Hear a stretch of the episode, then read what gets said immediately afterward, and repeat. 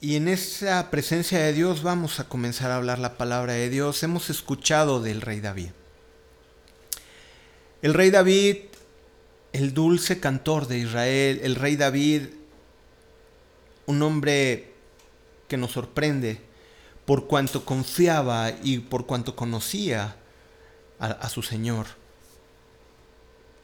Pero es bien curioso, eh, las historias de la Biblia refieren sobre David y en, mucha riqueza de muchos temas. Podemos pensar en Abraham como un hombre de fe, un hombre, como habíamos platicado, de tiendas, un hombre de, tabernáculos, perdón, de, altares, perdón, donde ofrecía sacrificios y donde conocía a su Dios y tenía comunión con Dios. José, un hombre temeroso de Dios, que aún a pesar de todas las vicisitudes que tuvo y todas las, las contrariedades que tuvo, aún así tuvo un corazón para poder amar a sus hermanos y cumplir el propósito. ¿Qué vamos a hablar de Moisés? Moisés, un varón de 120 años donde 40 años en una opulencia porque era hija de la hija del faraón, los muy necesarios 40 años que pasó en Madián para poderse transformado y ser quitado esos 40 primeros años y 40 años de mucho trabajo al guiar al pueblo a través del desierto. Pero cuando hablamos de David, a ver, si yo te pregunto, ¿quién es David para ti? No sé si, si pudiera ver tu pensamiento automático, no sé qué pensarías. No sé si pensarías en un pastor, no sé si pensarías en un guerrero, no sé si pensarías en un poeta o en un músico, o quizás en un hombre bien parecido, un hombre hermoso, porque dice que era de hermosa presencia, de buen parecer o quizás piensas en un rey. La faceta de la vida de David era el dulce cantor de Israel que era capaz de ganar batallas increíbles.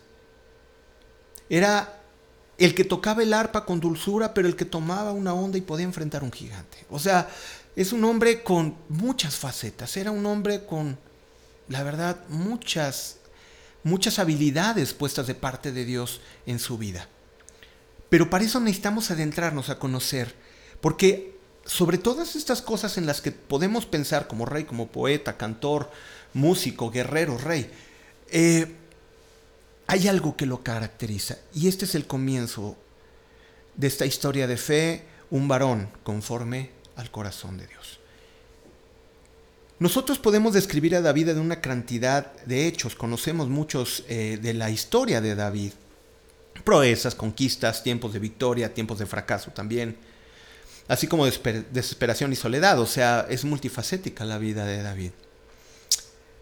Pero te invito a no ver a David conforme estos ojos que tenemos acerca de él, sino como Dios lo ve. Y ahí es donde está la verdadera riqueza de la vida de David. No lo veamos a través de nuestros ojos que vemos en la Biblia, sino a través del corazón del Señor. ¿Cómo consideraba David? Y podemos saber mucho de David, pero un, un, un pastor decía, ¿quieres conocer a David? Conócelo a través de los salmos. Ahí es donde puedes conocer el corazón, porque era un hombre que podía tener esos extremos de un dulce cantor como de un guerrero fiero. Ahí es donde podemos entender el corazón de David.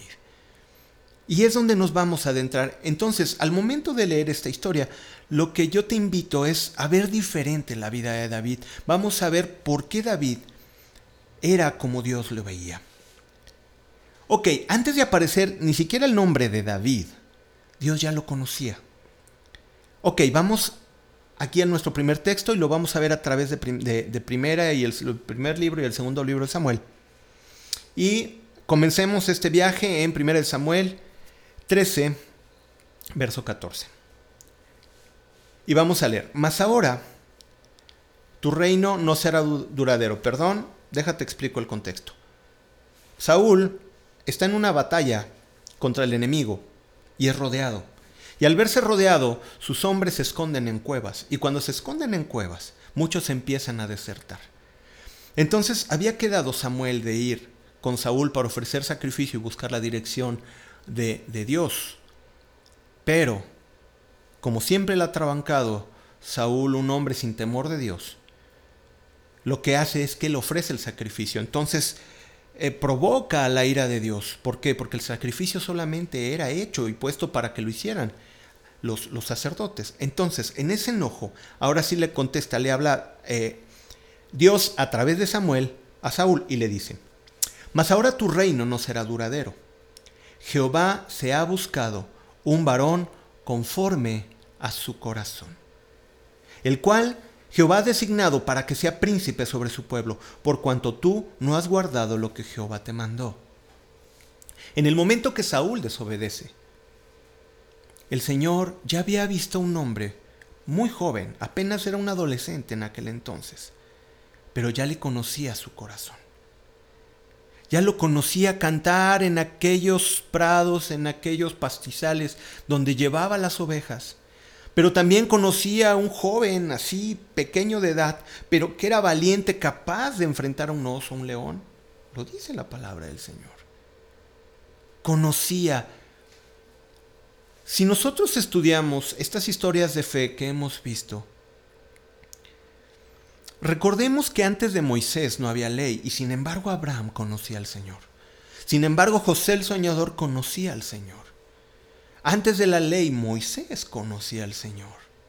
Y ahora ya está la ley de Moisés, mas sin embargo, en una juventud muy pronta de David, David conoce a su Señor. David tiene temor aún en su adolescencia, aún en su, en su juventud temprana David conoce a su Dios, tiene intimidad, esa que Moisés entendió en el desierto de Madián y que aprendió en ese desierto de Madián.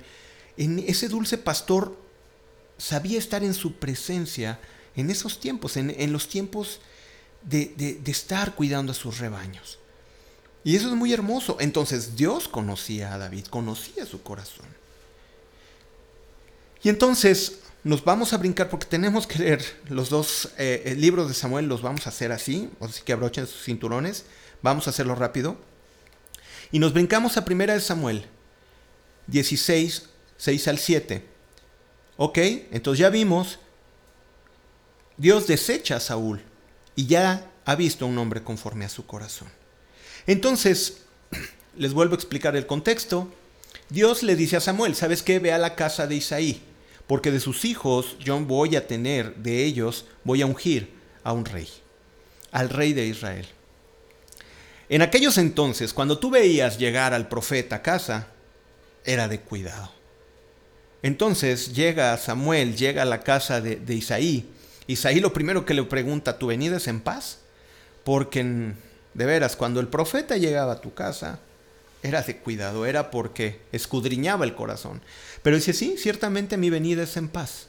Y le dice, ¿sabes qué? De tus hijos, no, Dios le ha placido a uno levantarlo como rey de Israel. Entonces dice, llámale a tus hijos. Y él llama a sus hijos, ¿no? Y me llama mucho la atención, vienen sus hijos, y aquí vamos a comenzar nuestra lectura en el 16.6. Dice, y aconteció que cuando ellos vieron, y aconteció que cuando ellos vinieron, perdón, él vio, Eliab se refiere a Samuel, y dijo, de cierto delante de Jehová estás ungido. Fíjate bien qué curioso. ¿Qué fue lo que hizo Samuel? Vio. Nosotros los hombres estamos muy, uh, muy adiestrados a observar y guiarnos por nuestros ojos. El dicho popular dice hasta no ver, no creer, porque nosotros nos guiamos por lo que vemos. Y obviamente Samuel pues, ha de haber visto, no sé, un tipo así como me ven, todo lo contrario, o sea, más alto, guapo, joven, todo. O sea, entonces, imagínate a mí, pero en todo lo contrario, ah, pues así era Eliab, ¿no? Era un tipo así bien parecido, grande, él era guerrero, lo vemos más adelante en el capítulo 17. No, un guerrero. Y eh, lo ve Samuel.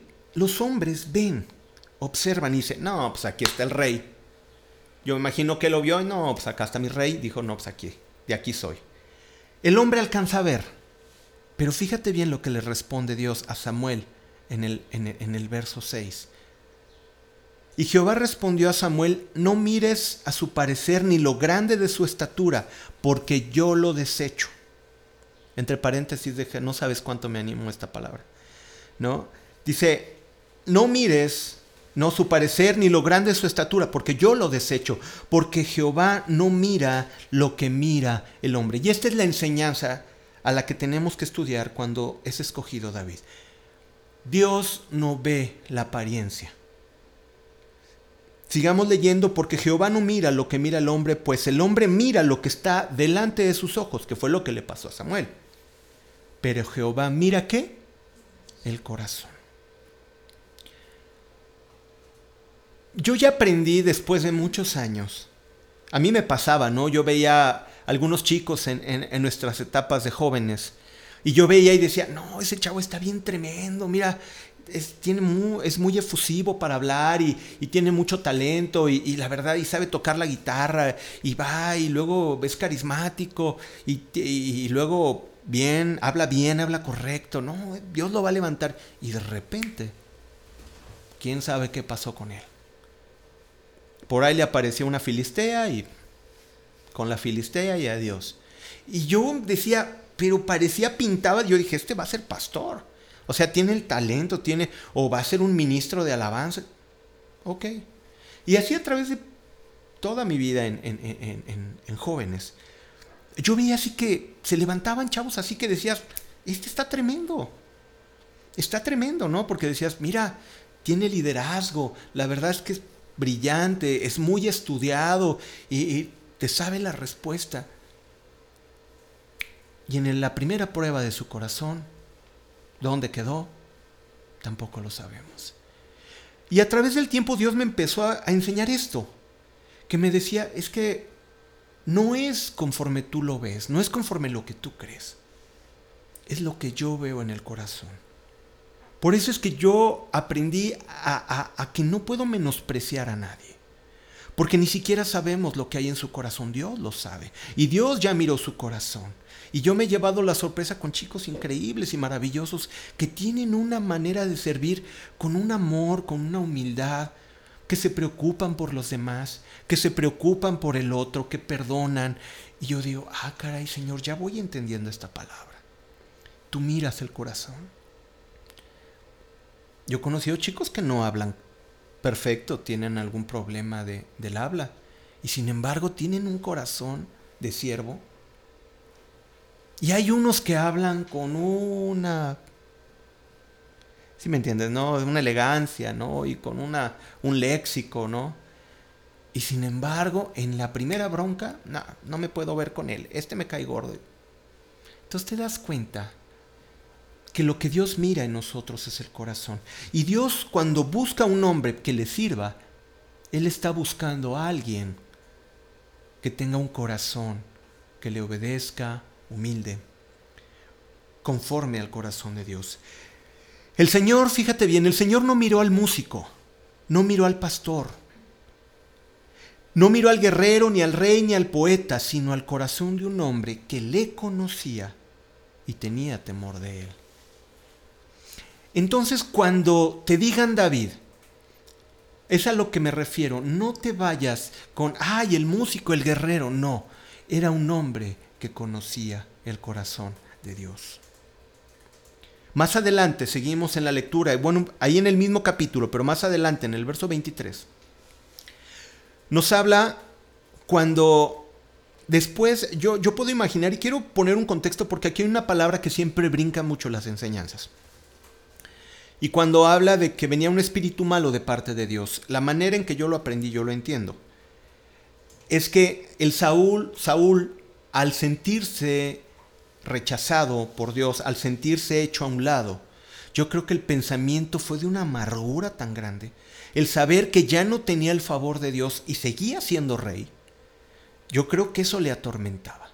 Le atormentaba muchísimo. Imagínate, tienes que ser rey, te tienes que presentar como rey, tienes que dar eh, indicaciones como rey, sabiendo que Dios ya no te respalda, que Dios te ha rechazado. Entonces yo creo que vino un conflicto muy grande a la vida de Saúl. Y por ese conflicto que tenía Saúl, le llegaba un espíritu de amargura. Y cuando le venía ese, ese tiempo difícil en la vida de Saúl, pide a alguien que toque para él y que toque bien. Y, me gusta eso porque es una buena enseñanza para músicos, ¿no? No nada más hay palón, rey, gloria, no, tenemos que aprender a tocar bien. Y, dice, tráiganme a alguien que toque y que toque bien. Y viene David. Estamos hablando de un jovencito, no sabemos cuántos años después de, de su llamado, del ungimiento, pero se presenta David y entonces ahora sí leemos en el 16:23. Y cuando el espíritu malo de parte de Dios venía sobre Saúl, eh, David tocaba el arpa y tocaba con su mano. Y Saúl tenía alivio y estaba mejor y el espíritu malo se apartaba de él. Esta es una enseñanza muy común para los músicos que nos enseñaron en su momento Recuerda que Dios mira el corazón. Y si tú eres músico y sirves al Señor, tienes que saber que Dios mira el corazón. Dios no se va a ir por tu talento. Tú puedes impresionar a un público, puedes impresionar a una congregación, pero esa congregación cuando salga de ese lugar se va a ir totalmente igual de como llegó. Porque solamente moviste sus emociones. Pero el hombre que conoce a Dios y que sabe tocar y toca para Dios. El Espíritu de Dios es el que viene y es el que hace la obra. Y ahí es cuando viene el cambio. David entendía esto. David conocía ese tiempo de adoración. Ahorita vamos a ver la historia, pero realmente te digo, conocer a David es conocerlo en los salmos. En el Salmo 32, en el Salmo 51, wow, son salmos maravillosos. Sigue la historia y se presenta una escena donde los filisteos luchan contra el pueblo de Israel y hay entre ellos un paladín de, de, la descendencia de los gigantes. Simplemente para que te des una idea, su lanza medía tres metros. Eh, era un hombre impresionante, entonces asustaba a los ejércitos de Saúl y estaban frente a frente y les decía, quien me enfrente a mí, ¿no? y me venza, ¿no? vencerá a todos. ¿Y quién se le podía poner a semejante monstruote, no? O sea, era tan gigantesco. Eh, entonces, están los, los, hijos de, de, Isaí, los hermanos de David, están en la batalla y le pide a Isaí que vaya, vea cómo están y les lleve algunos alimentos. Y va David, y al momento que llega David, empieza a ver la injuria que hace este hombre contra el pueblo de Israel, contra el pueblo de Dios, y se molesta. Y una escena muy particular es que el mismo Eliab, el mayor, lo menosprecia y dice, ¿cómo, ¿cómo tú te vas a enfrentar? ¿No? ¿Tú quién eres? Tú ni siquiera eres guerrero. Pero David tuvo un celo por, por, por el pueblo de Dios. Él sabía que a un, al pueblo de Dios, al pueblo de Dios altísimo no se le puede hablar así. Entonces, en, esa valentía que le entra David, recuerda que ya había sido ungido, ¿no? Por parte de Dios. Entonces, le entra un celo por el pueblo de Dios y dice, no, ¿quién es el que osa estar hablando en contra del pueblo de Dios? Entonces, es presentado con Saúl porque dice que él se iba a enfrentar. Entonces, Saúl dice, bueno, ¿quién es este muchacho? Y él dice, yo soy David eh, de la casa de Isaí. ¿Y qué es lo que pasa? Saúl le da sus ropas. Escucha bien, las ropas que se le daba al rey, yo no creo que era la que se le daba toda la banda de, del ejército, no. Tenía que ser especial porque era el rey, ¿estás de acuerdo?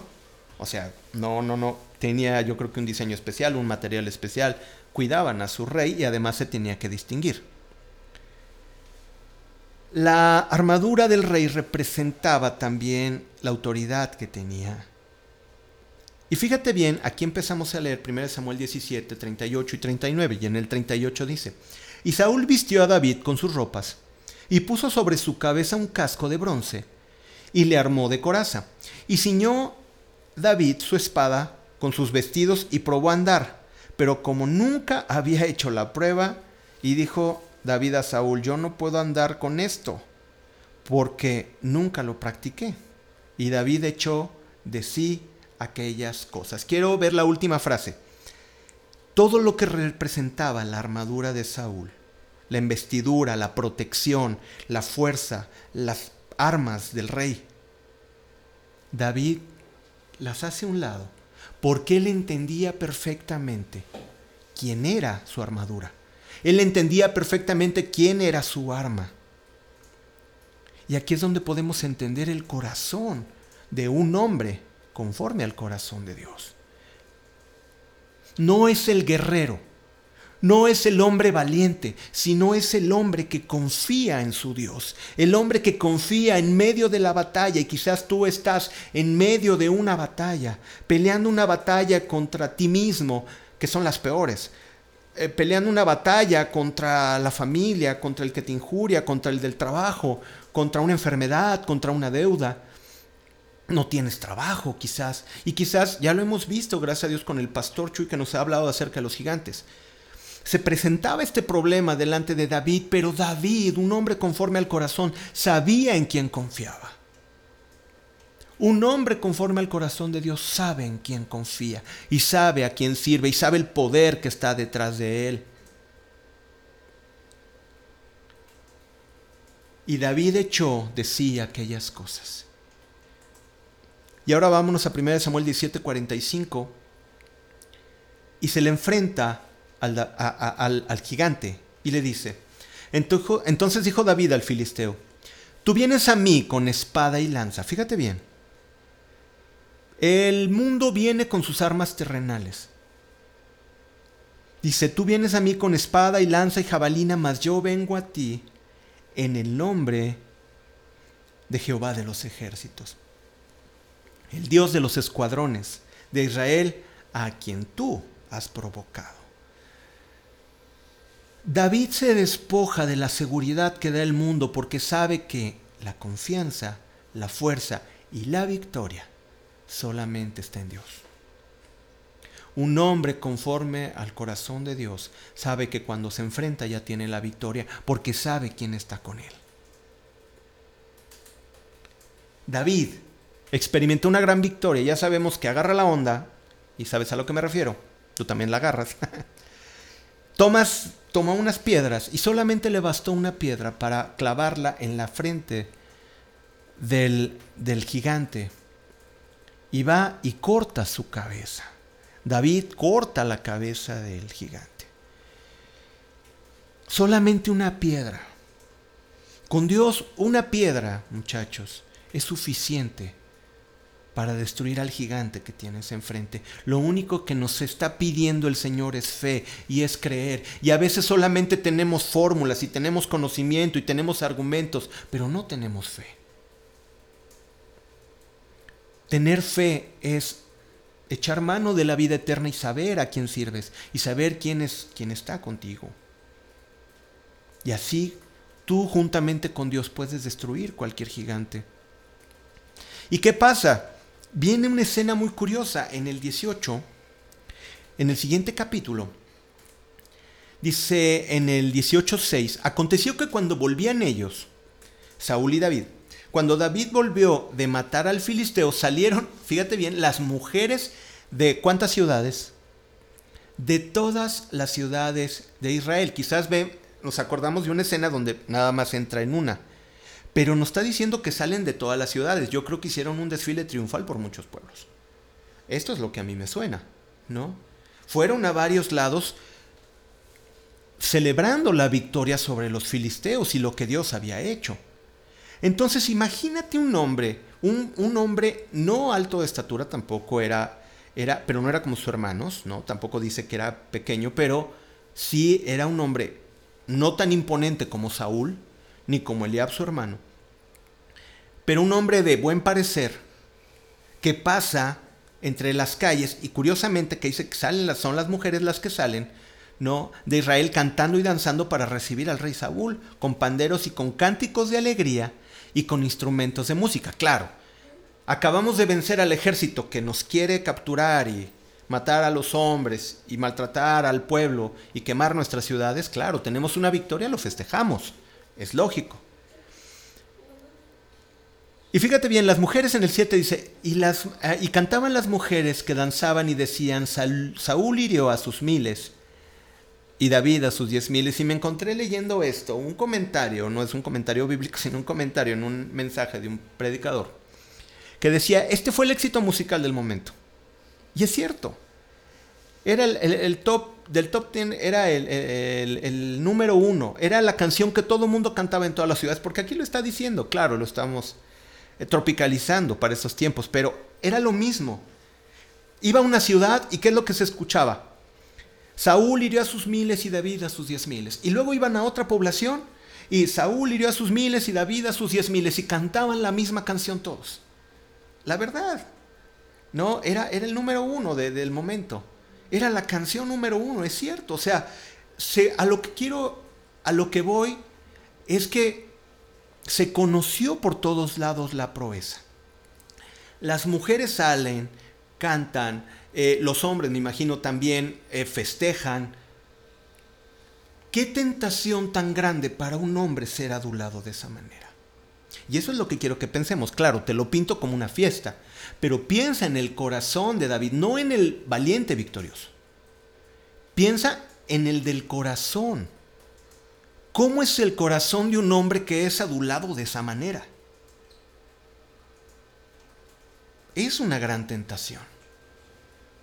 Muchos o la mayoría con la primera población ya hubiera perdido el piso. Pero vamos a leer algo muy importante. Dice más adelante que Saúl lo pone por encima de millares en su ejército y lo pone como, como, como uno de los principales sobre muchos hombres del ejército. Pero a mí me impresiona lo que encuentro en, en 1 Samuel 18:14. Y dice, y David se conducía prudentemente en todos sus asuntos y Jehová estaba con él. Wow, un hombre que es adulado, un hombre que es exaltado de esa manera, sabía llevar la gloria porque sabía quién le había dado la victoria.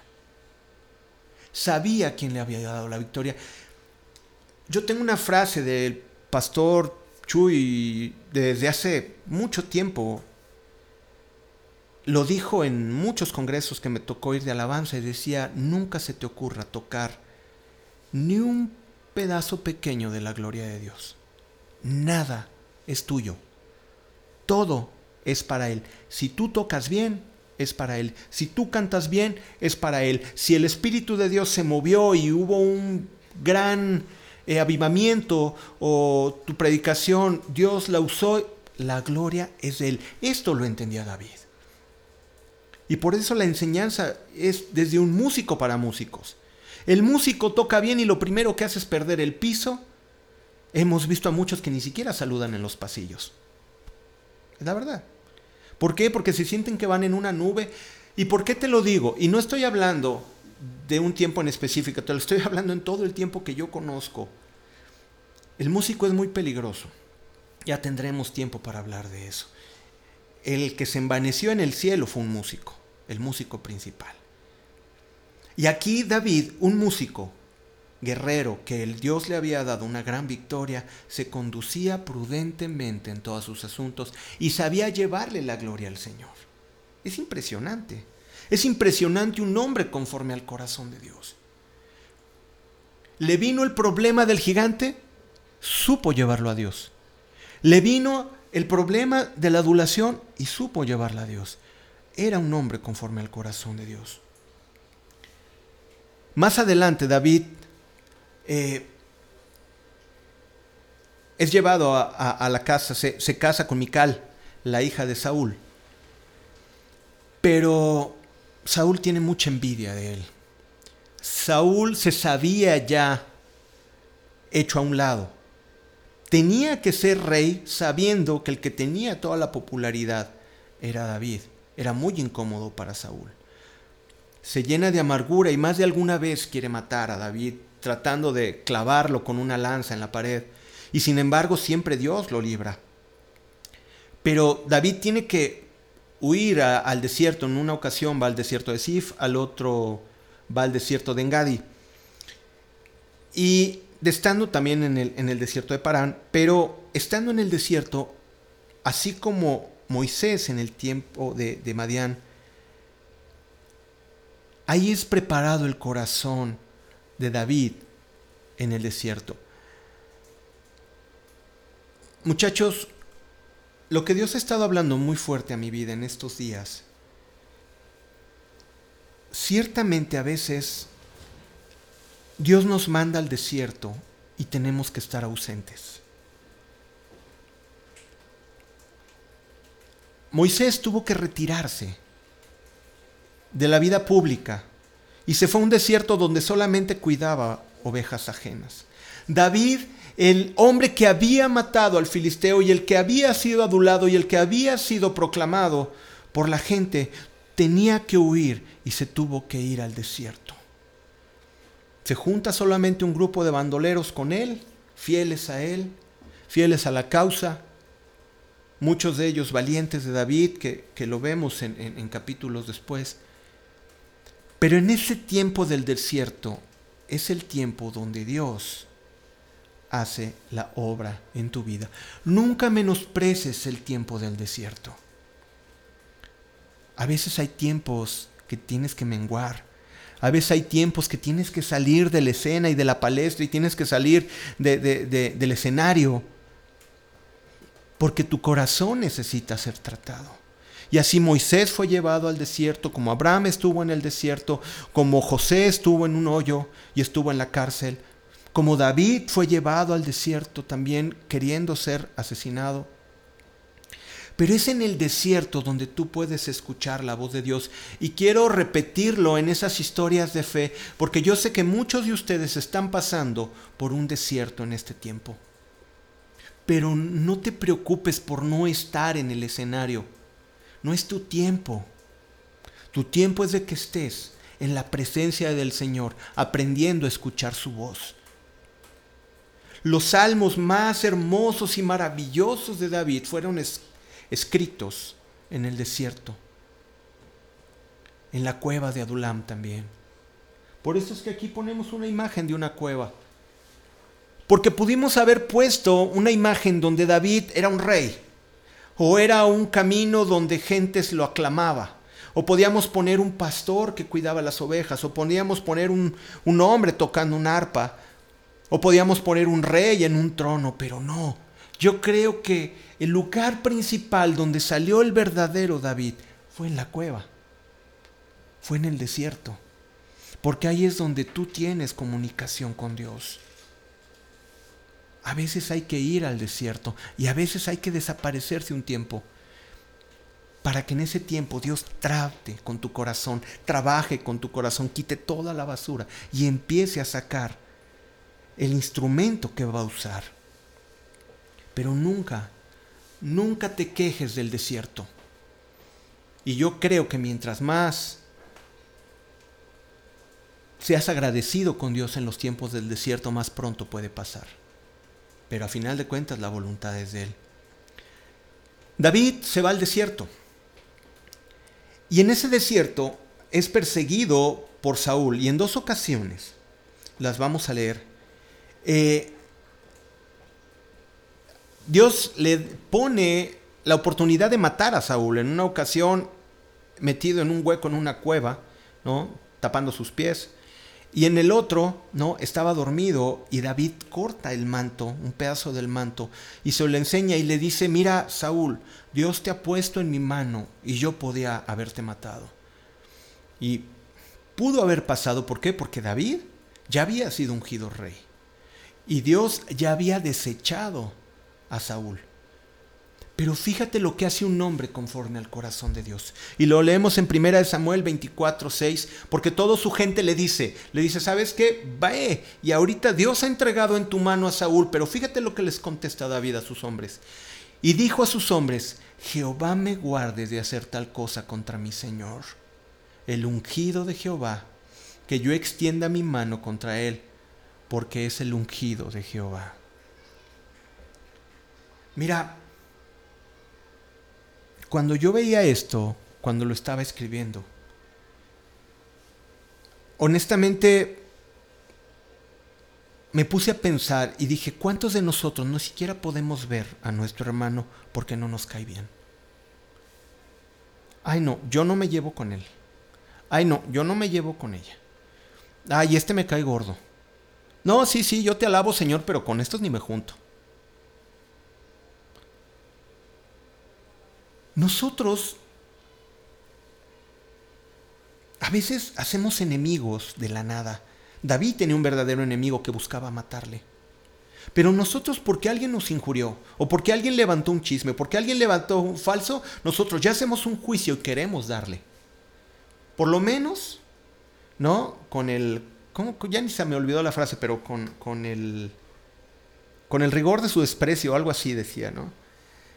Había una frasecita que, si me acuerdo, te la digo, ¿no? Pero dice así con, con todo mi desprecio, ¿no? O sea, ni siquiera no sé si me llegues a entender, espero darme a entender. David tenía una situación difícil que lo estaban persiguiendo para matar, tenía un enemigo natural. Y sin embargo, que Dios se lo pone en su mano, no quiso atentar contra él. Y nosotros criticamos y nosotros a veces hablamos mal y hacemos grupos para hablar mal en contra de alguien que es redimido y es alguien que es lavado también por la sangre de Jesús. Con alguien que es de nuestro mismo pueblo. Y esas son de las cosas que un hombre conforme al corazón de Dios no puede hacer. Nosotros hemos recibido misericordia de parte de Dios. De la misma manera tenemos que darla. Y David decidió no atentar contra la vida de Saúl. David tuvo la oportunidad de acabar con su enemigo y sin embargo tuvo respeto. Ese es un hombre conforme al corazón de Dios. Ya deja de criticar. Ya deja de pelear contra los hermanos. Ya deja de criticar a tus autoridades. Deja de criticar a tus pastores. ¿Por qué? Porque aquí podemos ver que Saúl si era un hombre, la verdad, ya muy desviado de la voluntad de Dios. Y sin embargo David tuvo respeto. Cuanto más nosotros con aquellos que también cometen errores.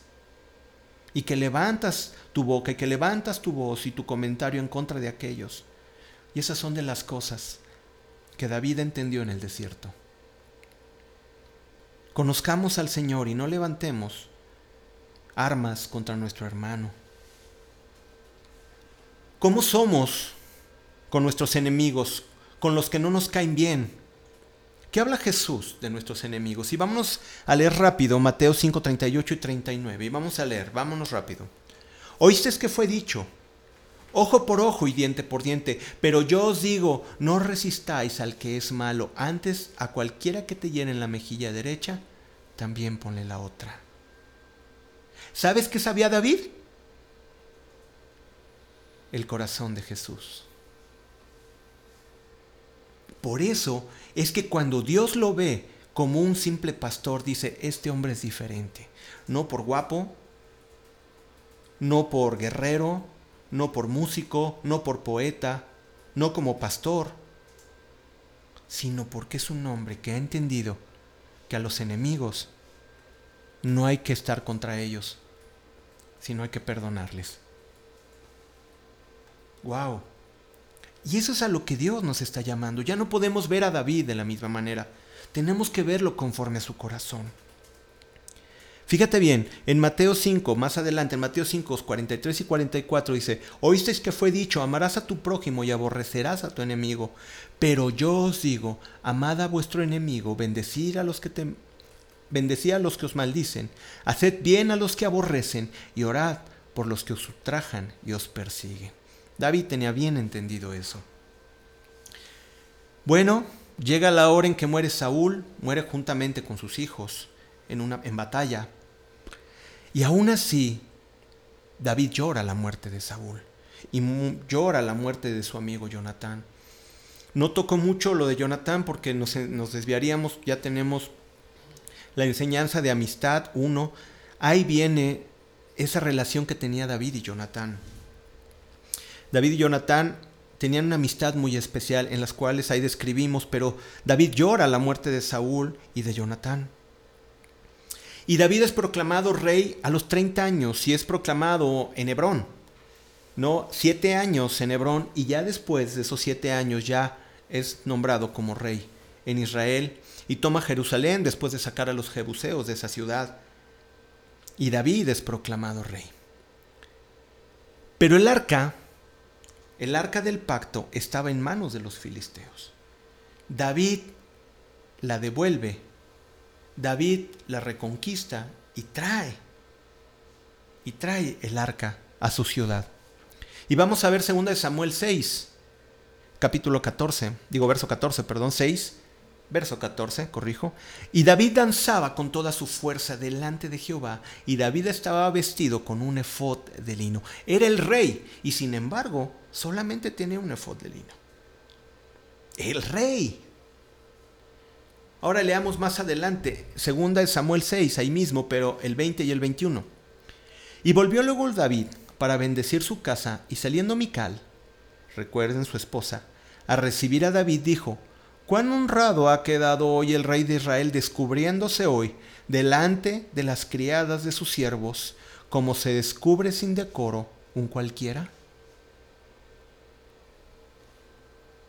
David, delante de la presencia de Dios, no es rey.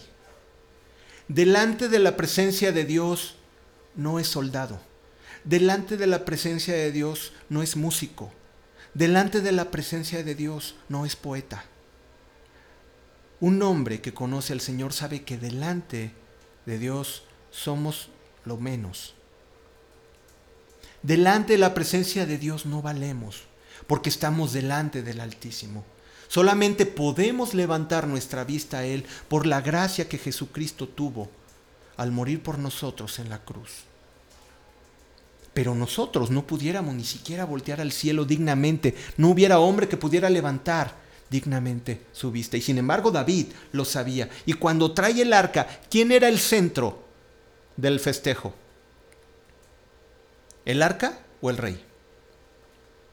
Por eso es que David se despoja de sus vestidos y le da prioridad a lo que debe de tener prioridad, que es el arca. Lo importante era Dios, no sus vestidos. Y fíjate lo que le contesta David a Mical. Entonces David respondió a Mical, fue delante de Jehová quien me eligió en preferencia de tu padre. Wow. Y toda tu casa para constituirme por príncipe sobre el pueblo de Jehová, sobre Israel. Por tanto, danzaré delante de Jehová. Porque Él me puso en este lugar en el que estoy. Por eso yo lo hago a Él, no lo hago para los hombres. La alabanza la alabanza no es para que te agrade. ¿Quién dirige? ¿Quién canta? ¿Quién toca? Cuando tú vas a un tiempo de alabanza y de adoración, eres tú y el Señor. Cuando tú te despojas del arquitecto, te despojas del ingeniero, del doctor, del publicista, ¿no? del administrador o del jefe de lo que sea. En ese momento, cuando tú estás delante de Dios, lo único que tienes que hacer es reconocer que por gracia estás en ese lugar y por gracia tú le cantas. David lo entendía. Y David sabía para quién dirigía su alabanza. David era capaz de despojarse de su realeza, ya que entendía que el único es Dios. El único es Dios. Sigue la historia y David tiene misericordia de Mefiboset, hijo de Jonatán, un, un varón lisiado, porque es una promesa que le hace a, Saúl que no acabaría con toda su descendencia. Y también por amor a Jonatán tiene misericordia de Mefiboset.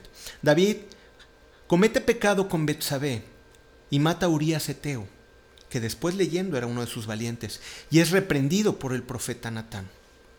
Y vienen terribles consecuencias por el pecado de David. Tenemos una enseñanza sobre el pecado de David.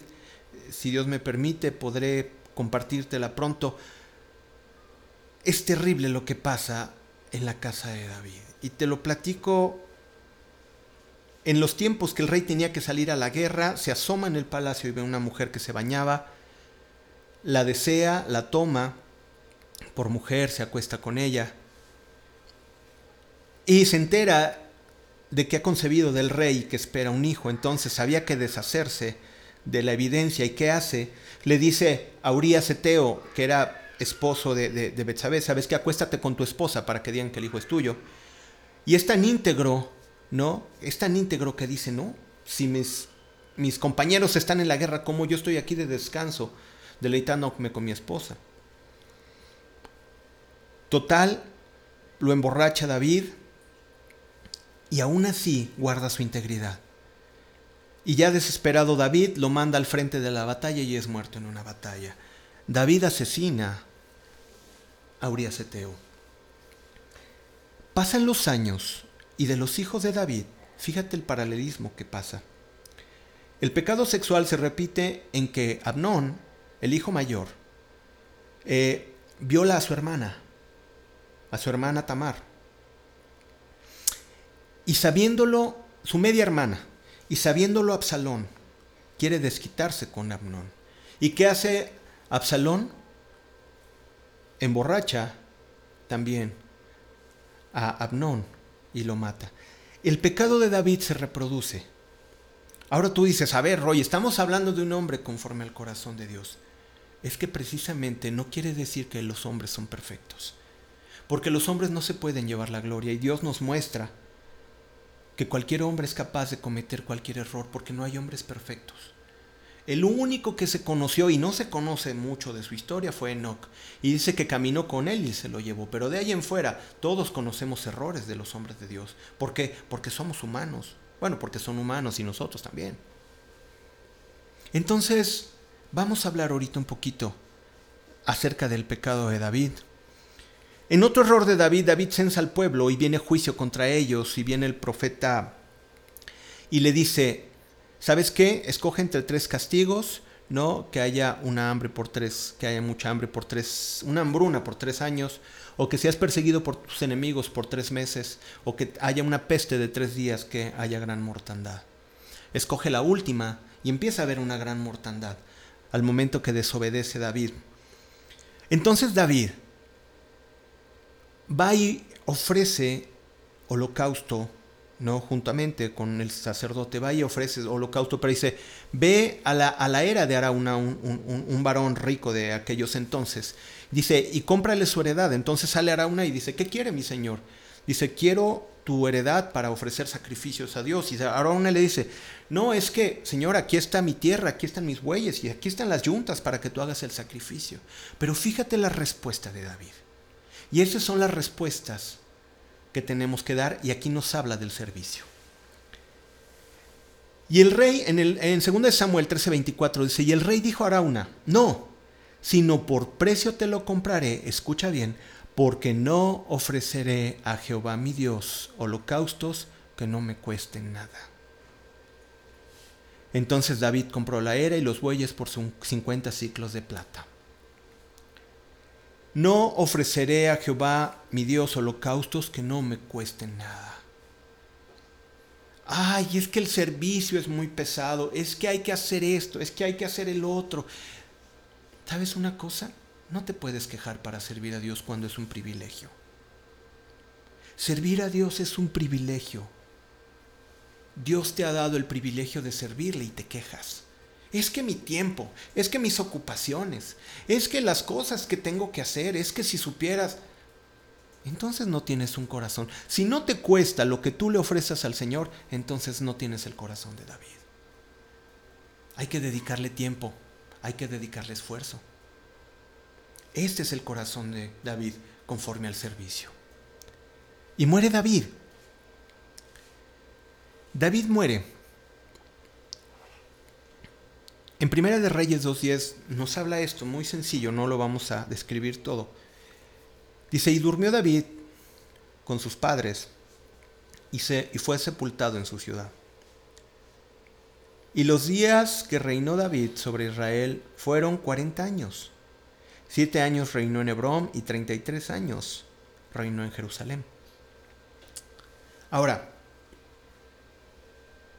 nosotros cuando hablamos acerca de David, muchos de nosotros en algún tiempo lo hicimos, yo lo reconozco, ponemos nuestra atención en la vida de David, en su fracaso. Ponemos la atención en la vida de David, en su pecado y en su error. Y yo decía, ¿por qué Señor pasa esto? ¿Por qué a veces tendemos a ver siempre eh, eh, el error?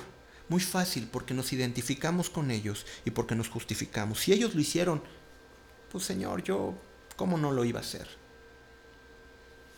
Y decían, no, pues David pecó, ¿no? Y David mató a Urias. Y, Abraham engañó dos veces, una vez al, faraón y otra vez al rey que, que, su esposa no era su esposa, así que no que era su hermana. ¿no? Y Moisés también lo hizo con faraón. Y, y Moisés golpeó la piedra y le gritó al pueblo. Sí, es muy fácil identificarnos en lo malo porque eso nos, nos justifica y nos dice, ay, si ellos son malos, pues yo también. ¿Por qué no ahondé tanto en el pecado de David? Porque cuando tú ves en el pecado de David, no tienes que fijarte en los detalles del pecado de David, sino en su arrepentimiento.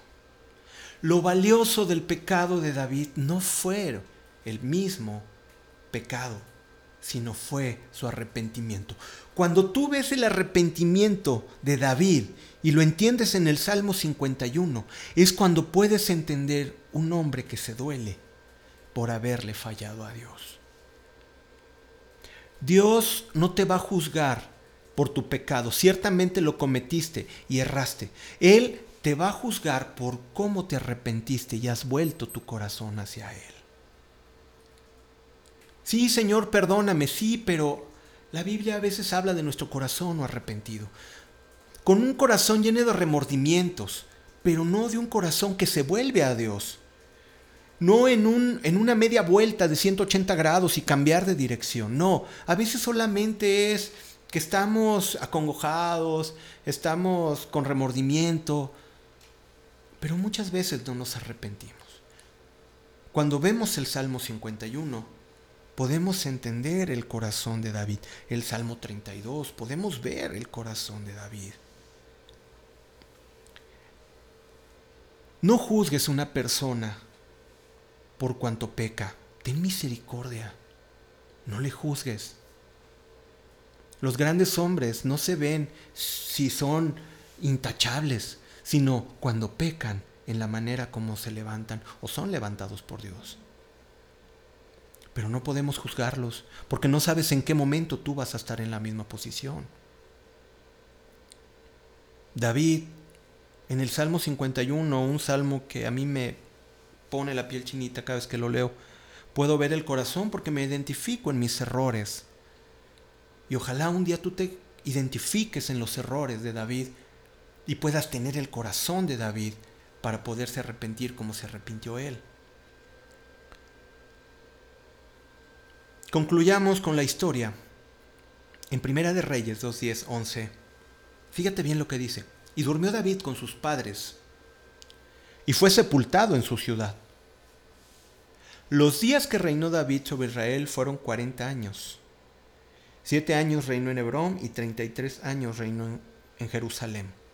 Ahora sí, vámonos a Primera de Reyes 5, por cuanto David había hecho lo recto, está hablando acerca del linaje de los reyes, que Dios no iba a consumir la, descendencia de David eh, con cierto rey. Dice, por cuanto David había hecho lo recto ante los ojos de Jehová, y de ninguna cosa que le mandase se había apartado en todos los días de su vida, salvo en lo tocante a Urias lo que nos habla aquí la palabra de Dios es que Dios no solamente está poniendo el énfasis en tu error, en tu error, en tu error. Si tú todo el tiempo estás pensando en tu error, es porque has permitido que Satanás ponga esas palabras. No es Dios. O es tu propia concupiscencia que está torturándose con tus errores. Pero Dios no ve así. Aquí lo que nos habla la palabra es que dice, David siempre fue un hombre fiel. Dice, y en todas las cosas que se les mandó, de nada se apartó, solamente en lo tocado a, Urias. Pero Dios tenía su complacencia. ¿Tú crees que Dios no sabía que iba a pecar con Betsabé? Dios lo sabe todo. Y sin embargo dijo, es un hombre en el cual me complazco. La vida de David nos enseña muchísimas cosas. La vida de David nos enseña no el rey, no el, el pastor, no el poeta, sino un hombre que tenía temor de Dios.